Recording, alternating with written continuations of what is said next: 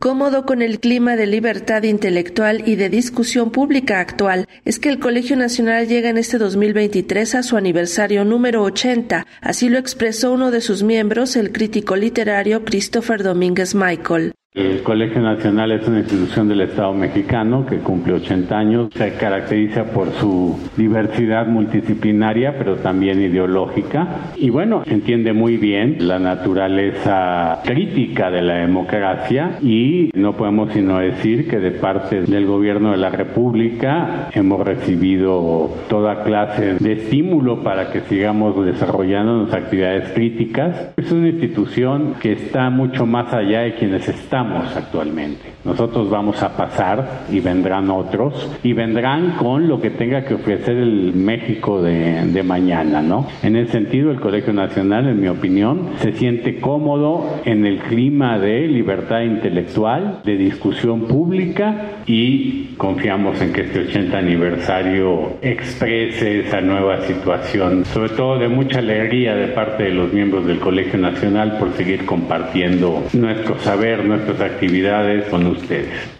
conciertos, exposiciones, lecturas de poesía y el estreno de un documental con su historia son algunas de las actividades con las que la institución creada en 1943 y que actualmente cuenta con 110 miembros festejará sus 80 años, los últimos de ellos no sin sortear polémicas por la ausencia de más mujeres que formaran parte de sus filas, omisiones que a decir del director en turno actual, Claudio Lomnitz, tendrán que ser temas revisados constantemente. Los temas de omisiones son temas que tienen que ser revisados eh, todo el tiempo. Los horizontes de acción de la vida científica, la vida cultural, la vida artística, las humanidades, este, la biología, etcétera, van cambiando. Y lo que hoy parece una omisión, tal vez hace 20 años no parecía una omisión. Entonces, una institución viva como esta tiene que estar constantemente sometida a un proceso de reflexión y de introspección sobre respecto de sí misma. ¿no? En general, eh, en la actividad eh, colectiva que puede tener el colegio,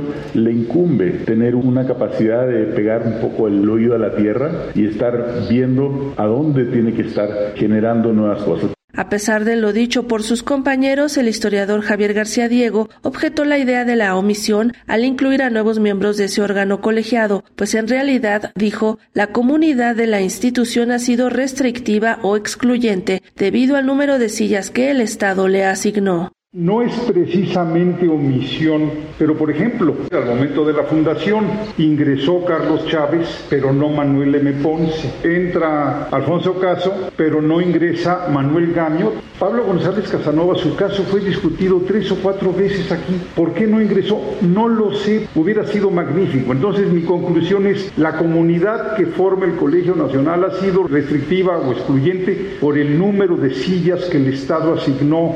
Podemos decir sí son todos los que están, pero faltan muchos que son. La comunidad científica, intelectual, artística de México es mucho mayor que los primeros 20 miembros o los 40 que somos a partir de 1971. Hay muchísimos, muchísimos extraordinarios mexicanos y mexicanas que no ingresaron. El Colegio Nacional se ha caracterizado por el término libertad por el saber. Ahí está el origen del Colegio Nacional, en la libertad. Siempre se ha ejercido la crítica y así somos, unos más pero siempre hay libertad y siempre se ha respetado. Finalmente, el arqueólogo Leonardo López Luján se refirió al Colegio Nacional como una institución con un nuevo rostro que de forma reciente busca la paridad de género entre sus integrantes.